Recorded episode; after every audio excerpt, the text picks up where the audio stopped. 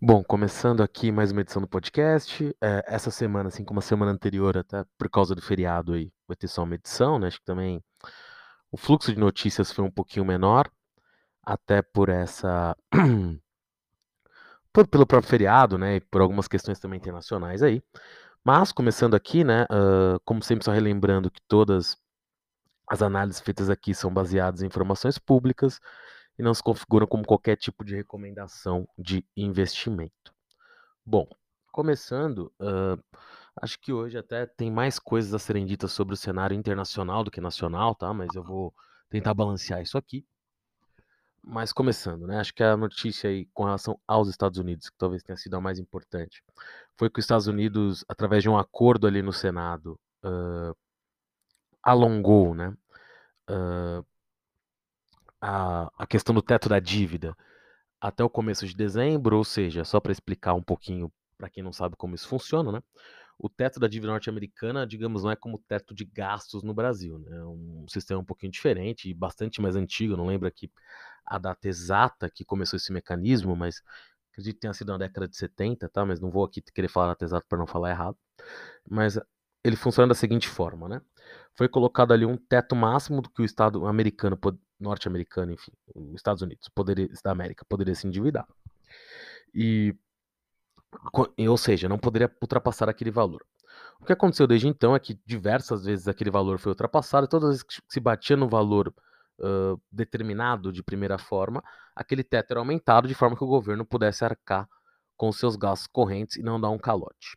Uh, usualmente isso era feito de maneira até relativamente tranquila. Uh, né? Uma vez que, é, enfim, com, com presidentes tanto republicanos quanto democratas, esse teto era aumentado sem grandes problemas. Dessa vez houve uma tensão maior, porque isso é uma questão até curiosa, né, dos Estados Unidos, porque, por exemplo, uh, claro, aqui no Brasil, só para também outra explicação rápida, né? Quando você tem, por exemplo, uma votação de uma lei, uh, usualmente você precisa ali, de uma maioria simples, tanto no Senado quanto na Câmara. Se for uma lei complementar, uma maioria qualificada. E se for uma emenda constitucional, você ou, talvez outro tipo de, de previsão nesse sentido, você precisa ali de uma votação, me engano, de 3 quintos, ou enfim, mas uma votação qualificada muito maior, né? No caso dos Estados Unidos, claro que você pode ter matérias ali, que agora eu não vou me adentrar, que podem ter quóruns separados, mas de forma geral, uma maioria uh, simples na Câmara, né, ou qualificada em alguns casos, bastaria, mas no Senado, tirando casos ali que podem ser colocados como é, de conciliação, que é um instrumento ali que existe para temas ligados ao orçamento, mas cada vez mais tem sido utilizado para outras coisas, com uma maioria simples você poderia aprová-los. Mas, de forma geral, no Senado você precisa de 60 votos, aumentar o teto da dívida era uma das matérias que precisava de 60 votos, ou seja, como os democratas hoje têm 51 senadores, já contando a Kamala Harris, que é a, a vice-presidente da República, e também é presidente do Senado. Então, eles precisavam do apoio de nove ou dez republicanos ali uh, para conseguir passar esse aumento. O que aconteceu foi que o aumento foi prorrogado até dezembro, isso, claro, dá um alívio momentâneo. Não parece também uh, que, que vai existir algum tipo de problema, né? A longo prazo nisso, mas claro que quando a gente chegar em dezembro, pode ter outra pressão nos mercados sobre isso, uma vez que caso os Estados Unidos deixem de honrar suas dívidas, isso vai ser uma coisa extremamente grave para o resto do mundo. Né? Não acho que isso vai chegar a acontecer, mas isso pode trazer pressões para o mercado dentro de um mês e meio, mais ou menos, já que essa extensão foi até dia 3 de dezembro, uh, nesse primeiro momento aí da dívida, do, do teto da dívida norte-americana, né? ou seja, permitindo ao governo gastar mais e continuar com suas operações. Uh, continuando, acho que essa semana continuou aí com as pressões sobre o mercado de energia. O Líbano chegou até a ficar na escuridão por causa de, do custo da energia, de faltar carvão. E aí a gente vê, né, que apesar de todos os discursos ESG, isso aqui não é uma crítica ao objetivo ESG, mas a forma que a coisa eventualmente às vezes, e quando eu digo o discurso é o objetivo, na verdade, né? A gente precisa de um mundo mais limpo, isso é óbvio, mas também como isso às vezes é manipulado, né? Ou seja, parecendo que do dia para noite dá para fechar tudo e as pessoas não vão ficar sem energia. Então o que a gente está acontecendo agora no meio dessa retomada, como eu já falei aqui várias vezes, foi uma disparada do preço do carvão, em especial por causa de China e Índia, mas você tem a própria Alemanha queimando carvão agora, porque está desativando seus reatores nucleares. Uh, você tem a, a, China também com uma política ali não oficial, mas que acabou ocorrendo de não comprar carvão da Austrália, que também limitou ali os locais onde a China podia comprar carvão. E, e a verdade é um aumento, do, além de toda a questão para o mundo inteiro, né? ou seja, todo, basicamente toda a população mundial acaba ficando um pouco mais pobre quando o preço do petróleo sobe, né? Porque o alimento que chega em você depende de combustível, de gasolina, muito provavelmente ele vem para uma rodovia quase no mundo inteiro. Mesmo nos locais que vêm via ferrovias, também você pode ter algum tipo de utilização de combustível de alguma forma ligado ao petróleo. você tem também o querosene de aviação, que também vai ser ligado ao preço do petróleo. Ou seja, esses mercados são todos interligados de alguma forma. E devido aí a tudo que aconteceu nos últimos anos e a justa agenda ESG, os investimentos na questão do, de aumento de produção de tanto de carvão, petróleo caíram, enquanto a gente houve esse essa volta da demanda aí pós-Covid muito forte que gerou tudo isso. Mas onde eu quero chegar com isso, né? A China, não, a China, assim como até o Brasil em algum nível tem, embora a da China seja outra política, ela subsidia uh, o preço de energia, em especial para alguns grandes consumidores, uma vez que muitas vezes grandes consumidores são indústrias que geram empregos uh, e tem uma função ali que faz sentido dentro da ótica chinesa.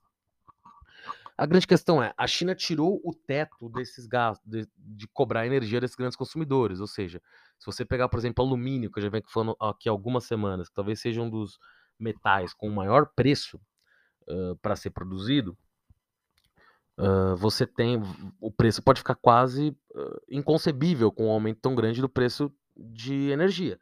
Basta ver que no próprio Brasil, a Nordeste Hidro, a Alcoa, tiraram unidades alguns anos atrás porque o custo de energia não vale a pena, porque é muito caro produzir alumínio. Então, uh, isso é para ficar de olho. Eu estou usando alumínio, mas isso também pode servir para o aço, pode servir para diversas indústrias, na qual a China é o maior produtor e maior consumidor mundial. E isso vai acabar se alastrando, tá? E como eu já disse aqui, falei aqui algumas vezes, que isso ia ter efeito sobre o mercado de urânio. O urânio já tinha subido lá atrás, essa semana subiu muito violentamente, de novo e rápido. Uh, claro, ele vai indo e voltando, porque no, os reatores nucleares para se utilizar mais urânio ainda não estão prontos, mas o mundo vai caminhando nessa direção. Não todo mundo, mas a China, que é o maior consumidor, vai nessa direção, a Índia vai nessa direção. O Macron anunciou ali um pacote uh, de 30 bilhões para reativar ali, digamos, a indústria francesa, na qual ele também falou de energia nuclear.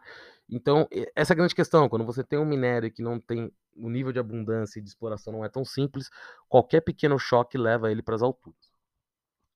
Continuando nesse cenário internacional, acho que aqui agora vale um comentário que eu vou começar pelos Estados Unidos, mas ele se aplica aos Estados Unidos e à China, tá? Que é o seguinte: os Estados Unidos ali saiu a ata da FONC, da última reunião do Fed norte-americano, que é a reunião do BC aqui, e ali tinham indica indicativos, né, que o tapering, ou seja, a diminuição uh, de compras de, de, de, bonds, né, de ativos ali no mercado secundário pelo Fed iria começar a diminuir em novembro e dezembro. E um dos ativos que o Fed mais compra são as mortgages, né, backed securities, que são hipotecas. Isso, de alguma forma, ao garantir essas hipotecas ou ao comprar hipotecas, devido ao, ao sistema americano, é que eu não vou entrar em detalhes, até porque não sou o maior conhecedor, mas o fato é que isso acabava aquecendo indiretamente o mercado de residência nos Estados Unidos, ou seja, já tem-se ali alguma expectativa que isso pode fazer o preço das casas, que estavam em máximas históricas em muitas cidades americanas, caírem. Com o preço das casas caindo, provavelmente você inibe a construção de novas casas. Porque não vai valer a pena né, o retorno que você vai ter e o custo dos materiais ainda continua relativamente alto. Na China, você de alguma forma viu o mesmo movimento. Quando a China colocou ali limites para endividamento das suas construtoras, de, de, dívida corrente, enfim, que foram uma das razões que acabaram precipitando o debacle da, debacle da Evergrande. E até de outras, né? depois teve a história da fantasia, as outras têm dívidas menores, mas tem a SPIC também, e, eh, SPI C, e provavelmente vão ter outras, tá? Porque a China tem diversas construtoras, o setor de construção é uma parte muito importante da economia chinesa. Isso provavelmente não vai parar por aí. Então, onde eu estou querendo chegar nisso, tá? Uma desaceleração do setor uh, de residências, né, de imóveis, nos dois maiores países do mundo, e claro que essa desaceleração pode ser mais breve do que parece nesse momento, mas provavelmente vai acontecer de alguma forma, pode levar a menos consumo de ferro, pode levar a menos consumo de madeira e de outros minerais, tá? próprio alumínio que eu falei aqui, cobre, aqui co cobre e alumínio acho que tem outros usos e podem continuar em alta mas você pode ter, ter um aspecto muito duro sobre algumas commodities, o próprio aço, embora você também, por outro lado, tenha planos governamentais de infraestrutura que possam consumir esse aço. O fato é, isso pode sim ter um, um impacto muito grande. E sempre lembrando que ter uma casa é o sonho, né? De talvez não numa geração um pouco mais jovem, mas durante muito tempo foi o sonho das pessoas ter uma casa com medo das situações, de pensando na sua velhice, no seu futuro. Então, para qualquer país, quando o sonho da casa própria fica muito longe da população média, e infelizmente está longe no Brasil também, né? Mas talvez seja aumentando nessas outras localidades, você acaba gerando ali tensões até sociais, né? Então, tem que ver como os governos vão lidar com isso e o seu impacto sobre toda a cadeia de commodities, vale mencionar, em especial o ferro, já que a gente tem a Vale aí muito em evidência, né? Voltando também a outra questão que envolve China e Estados Unidos, dessa vez diretamente, a gente teve ali maiores tensões em Taiwan. A China fez novos voos ali muito próximos ao território taiwanês. Uh, o Xi Jinping falou mais uma vez que até o fim do mandato dele, que ninguém sabe exatamente quando vai ser, já que há muito tempo, né, um presidente chinês não ficava o período que ele vai, que ele vai ficar. Um primeiro, mas de toda forma, uh, por mais que ele não tenha uma data definitiva para sair dele. Renovou o mandato dele agora em cinco anos, mas existem ali a impressão que ele pode querer ficar por um período maior do que esse, enfim, voltar a ficar que nem o, o Deng, Deng Xiaoping e também o Mao Tse Tung, ficar um período mais longo. Mas, tirando isso de lado, uh, ele falou que acredita em uma reunificação pacífica, mas o fato é que isso não parece possível hoje, né? Então, dentro disso, a gente tem ali um aumento das tensões, uh, o AUKUS ali, no qual a, os Estados Unidos uh, fez um acordo para fornecer um submarino nuclear para a Austrália, uh, acaba indiretamente protegendo a Austrália, mas também Taiwan. Os Estados Unidos também mandou algumas tropas, claro que o número é pequeno, para Taiwan. Enfim, como acordo ali, a França também fez alguns acordos militares com Taiwan. Taiwan vai pedindo para ter mais armas. Eu acho que a grande questão é, e isso não é dito por mim, tá? Foi dito por diversos especialistas. Se a China quisesse tomar Taiwan hoje, ela tomaria até rapidamente, uh, porque não só porque ela seja mais poderosa, mas também porque ela está do lado e o tempo de deslocamento que outras tropas demorariam para ir até lá, supondo que ninguém quer uma guerra nuclear, a China conseguiria ocupar Taiwan rapidamente, mas em algumas semanas talvez. Mas o, o, o contratempo disso para o mundo seria muito grande, isso poderia se evoluir para uma guerra maior, que talvez não uma guerra nuclear, mas uma guerra, mortes, tensões, enfim. Então, de qualquer forma, acho que esse é um ponto, um cisne negro, que nem diria o Taleb ali, né? Não parece que vá acontecer algo agora, mas o, é o que dizem, né? As guerras normalmente não começam de forma tão planejada. Então, se algum dia alguém aperta um botão errado em uma patrulha ali no, no oceano próximo a Taiwan, próximo à Austrália, tem um míssil errado, tem uma escaramuça mal resolvida. Essa é uma pressão que vai aumentando. E dentro desse cenário que a gente vê a queda das cadeias de produção, Taiwan é muito importante, porque a TWSMC a maior produtora de chip do mundo, né? E que ganhou, inclusive, o mercado nos últimos anos, está localizada em Taiwan. Muita gente, aliás, uh, claro que a China, de qualquer forma, iria querer a reunificação com Taiwan, mas muita gente até diz, né, que o poder estratégico da TWMC hoje também é uma das razões pela qual a China quer essa, essa reunificação em breve, né? Então, acho que a gente chega num cenário em que não é que isso é a coisa que tem que guiar todo mundo, tá? Mas aquela história das cadeias de produção que a gente pensa tanto da China quanto de Taiwan, porque se, por exemplo, os Estados Unidos entrarem em guerra com a China, remota possibilidade, ou qualquer outro país que apoie os Estados Unidos, eles vão precisar de cadeia de produção em outros locais, e eles têm muita cadeia de produção na China, como eu falei aqui antes, né, boa parte uh, das indústrias está localizada na China hoje, e, principalmente se você pensar em suprimentos, ou seja, em no começo da cadeia, né? Ou seja, eventualmente você até tem fábricas finais em outros países, mas a China concentra muito o início da produção, concentra a final também, mas o início, essa proporção é ainda maior. E, claro, a questão dos chips, a gente já vê a TWMC já fazendo fábricas no Arizona, anunciou uma no Japão agora, isso também parece até uma forma da empresa se autopreservar, caso tenha algum evento geopolítico uh, mais grave ali nesse sentido. Mas isso é um, é um cenário assim para o futuro, aparentemente não parece fazer preço hoje, mas que eu acho que vale a pena ficar de olho, tá? Então, isso é mais um comentário pro futuro, ou seja, hoje isso não vai fazer preço, mas a gente pode estar tá eventualmente próximo de algum problema nesse sentido. Então, vale a pena ficar de olho. Indo aqui agora um pouquinho para o cenário nacional, uh, a gente teve muitas coisas sobre a Petrobras nos últimos dias. Para começar pelo final, tá? Hoje, dia 20, 14 de outubro, o presidente até falou que gostaria de privatizar a Petrobras, logo depois do Arthur Lira, presidente da Câmara, falar isso ontem, que a privatização tinha que ser discutida. Aqui, sem nem fazer um juízo de mérito sobre a privatização, tá? Eu acho impossível de passar, ainda mais nesse momento que os preços estão altos. Então me parece só um papo mesmo para para mercado dormir, se é para dizer assim, né? Se alguém quer acreditar nisso, não vejo nenhuma chance, não vejo uma aprovação na Câmara. O que aconteceu ontem, que foi aprovado até de forma muito rápida na Câmara e na Câmara, e de forma até curiosa, né? Porque os deputados de esquerda criticaram o projeto, e aqui não é uma crítica a eles, estou só analisando o que aconteceu. Criticaram esse projeto, mas votaram a favor, passou até com uma vitória cachapante, se é para dizer assim. 392 votos a favor, é muita coisa. Aliás, é muito mais do que uma PEC precisa, né? Ou seja, uma votação muito expressiva acho que 70 e poucos votos contrários e, e, alguns não foram votar, enfim. Mas o que esse projeto fez foi, hoje, né, o ICMS é calculado por uma alíquota a partir da tomada de preços de 15 dias anteriores do, nos postos de gasolina do estado, e a partir dali você tem o preço, ou seja, se o, posto de gasolina, se o preço da gasolina 15 dias antes estava R$ reais, você joga de 25% em cima daquilo, em outros estados é mais alto, vocês têm fundos de apoio à pobreza ligados ao ICMS ou outras taxas, então, em alguns estados pode bater até 34%. O que esse projeto fez, que ainda tem que passar pelo Senado, e diga-se, né? Os governadores foram muito contrários ao projeto, alegando ali queda das receitas. Isso é verdade, no primeiro momento geraria isso sim, mas também tem que ser, apesar de eu não achar o projeto exatamente bom, eu já vou chegar lá, tem que ser justo também se dizer que Uh, essa queda das receitas ocorreria sim, mas ocorreria justamente porque o petróleo foi para a lua, né? Ou seja, a razão da subida do petróleo não é o ICMS, isso é narrativa, mas não tem como dizer que isso não beneficiou a arrecadação dos estados. Ou seja, então se os estados utilizarem como método o último ano, de fato a arrecadação ia cair de qualquer forma, porque a gente teve dólar subindo, uh, sub... desde já estou falando aqui, a política de preço da Petrobras hoje leva em consideração esses fatores.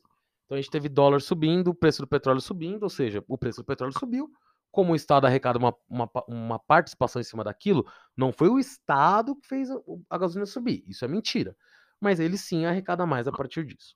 Mas voltando ao projeto, né? o projeto quer fazer uma pareação dos preços da gasolina nos últimos dois anos. Então você deixa de cobrar um percentual em cima do que está sendo vendido, mas sim cobra um valor fixo a ser pré-determinado. Uh, eu acho que, na verdade, uma solução mais. E no cálculo do Arthur Ira, isso poderia reduzir a gasolina e o diesel em cerca de 8% cada um. Uh, por que, eu tô falando disso tudo? Né? Porque isso tudo afeta a Petrobras, porque na verdade isso nem afeta aqui diretamente o mercado, esse tipo de projeto. E só um outro comentário sobre isso, acho que talvez um projeto mais simples. Você pode discutir também política de, de precificação da Petrobras, tá? mas é que aqui eu não tô entrando nisso porque isso não parece estar na pauta hoje, embora eu acho que isso tenha risco disso acontecer em breve. Mas seria um projeto, na verdade, em que você colocasse um teto, né? Ou seja, de quanto poderia ser cobrado de CMS. Ou seja, se a gasolina chegar em 50 reais por litro, que é um exemplo fictício, você cobrar um quarto disso é uma. Claro que já por 50 reais por si só, a gasolina já mataria todo mundo. Mas você provavelmente não precisaria arrecadar 25% disso. Você poderia ter um teto nessa arrecadação. E, e eventualmente calibrar isso. Ou seja, quando a gasolina está muito alta, você tem um teto, mas esse teto pode até certo ponto, e quando ela está muito baixa, você também tem um mínimo. Eu acho que daria para calibrar isso de forma mais inteligente que essa história dos dois anos, porque isso é um band-aid, né?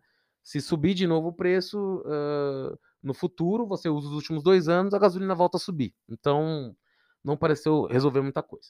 Mas voltando à Petrobras, né, o que sugere? Privatização parece lorota, uh, e nem tanto aqui no mérito se é bom ou ruim. Isso apenas levaria a ação a valorizar, mas não acredito. É, a chance de uma de, de, se mexer nos preços me parece aumentar. Esse projeto, claro, é o que eu falei, é um band-aid, e ano que vem, ano eleitoral, acho que tem muito risco aí envolvido nisso.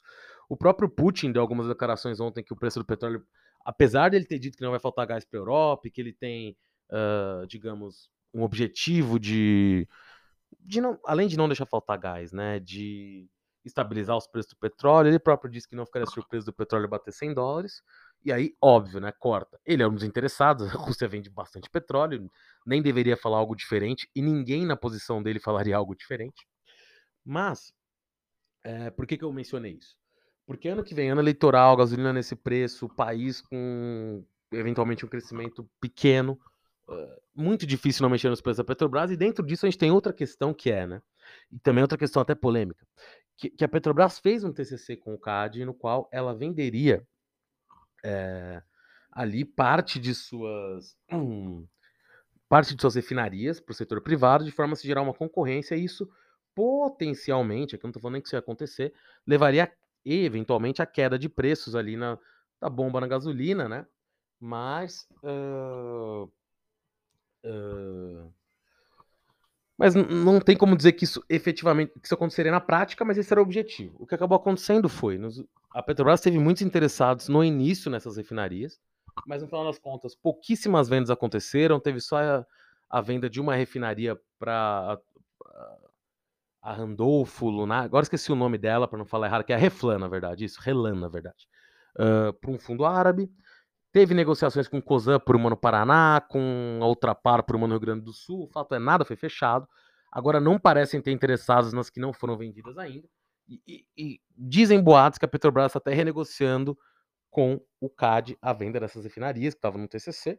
Então, isso eh, não necessariamente é ruim para a empresa, nem bom também, mas só coloca um fato que é dentro de, dos desinvestimentos que a Petrobras queria fazer, tinha ali o dinheiro entrando da venda dessas refinarias, esse dinheiro não vai existir mais, mas com o petróleo nessa altura, a Petrobras vai continuar ganhando dinheiro. A grande questão é quanto e qual vai ser o nível potencial de intervenção que pode acontecer na empresa. Falando sobre intervenção, uma empresa que apanhou muito aí na última, na verdade na penúltima semana, essa semana, para ser bem honesto, eu nem vi o quanto recuperou desse apanhar, foi a PagSeguro, tá? A PagSeguro uh, é uma das empresas credenciadoras de cartão, ou seja, de maquininhas.